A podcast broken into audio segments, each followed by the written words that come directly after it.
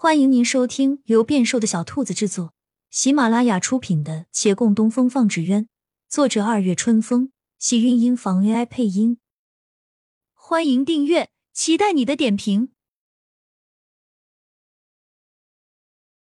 第一百六十一集，沈芊芊回到杨家，听说杨连奇在阁楼上，慌张跑上去推门便道：“我在京市碰到了小峰。”没有再开什么茶馆，他被关起来了。杨连奇似乎没听清楚，反应了会儿，方笑道：“怎么可能？你听错了吧？”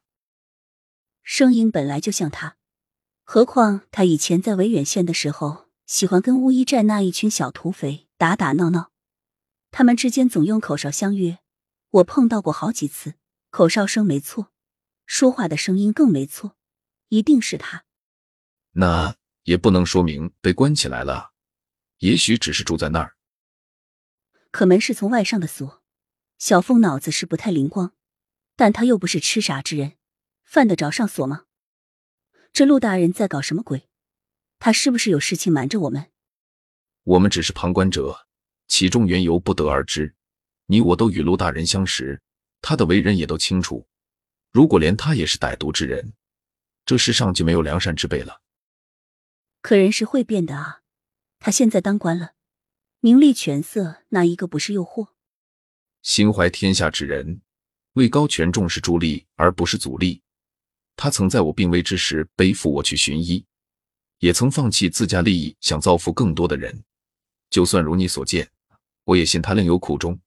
小凤应不会有危险的。杨连奇推开楼上的窗，往外看去。不说此事了。你且看眼前，怕是麻烦要来了。从阁楼上刚好能看见六渡街，人潮汹涌。来时的疑惑又涌现，沈芊芊生了另一个想法：又是那些洋派的零散艺人吗？他们还不肯放过我们？不是，这一次不只是洋派，各派艺人都来了。他们要找的也不是杨家，是陈家。啊！杨连奇缓缓道来：这些天。朝廷的确对民间禁言，堵了悠悠众口，杨家危机解除，生意渐渐恢复，这本是好事。可听说皇上也有所耳闻，听闻了这些消息，却不禁迁怒到别的事情来。据传皇上愤然，又是纸鸢，这些人才消停几年，还闹到朝廷上来，看来这些年对他们是太疏忽管制了。他虽没有像当年先帝那般将纸鸢一役全都切断，但因龙颜大怒，这个刚刚卷土重来、将要再次焕发光彩的行业，只是一息间再度被打压到尘土里。维远县的纸鸢坊生意已可见之是冷清了下来，那先前的繁华如同昙花一现。他们本已经冷清多年，对大多数人来说，守着本县小小的生意早就是常态，他们不能贪心。往后这样也过得下去，可是对于另一些人来说，那是又一次灭顶之灾。各派在民间的零散艺人，甚至是杂派艺人，他们本就不履维艰，在二十多年前没有放弃的人，不知等待多久，才看到这么一个将有起色的希望。这些年坚持下来的，早已经不是为了生存，而是心中的痴爱与信念。信念可以崩塌一次。可没人能够承受第二次。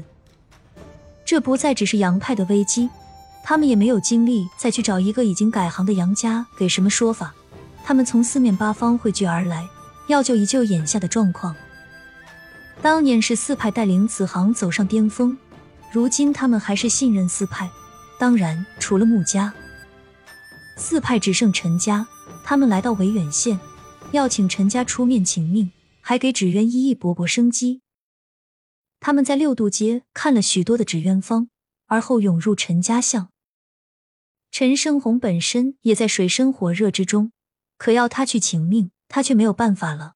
别说皇上，就连京官他也够不上。紧急关头，他只得拉了弟弟出面。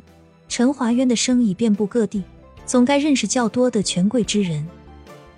陈华渊义不容辞，先尽所能给这些人在本县安排了住宿。而后又与他们在一起商议了好些时日，他梳理了自己生意上所有的相识之人，最后得出结论：达官贵族是有，但能在皇上跟前说得上话的，真没有。我还没有那个本事。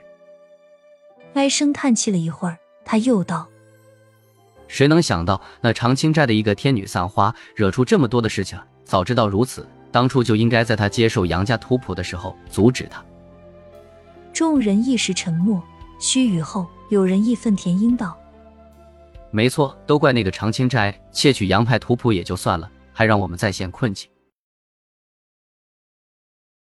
亲亲小耳朵们，本集精彩内容就到这里了，下集更精彩，记得关注、点赞、收藏三连哦，爱你！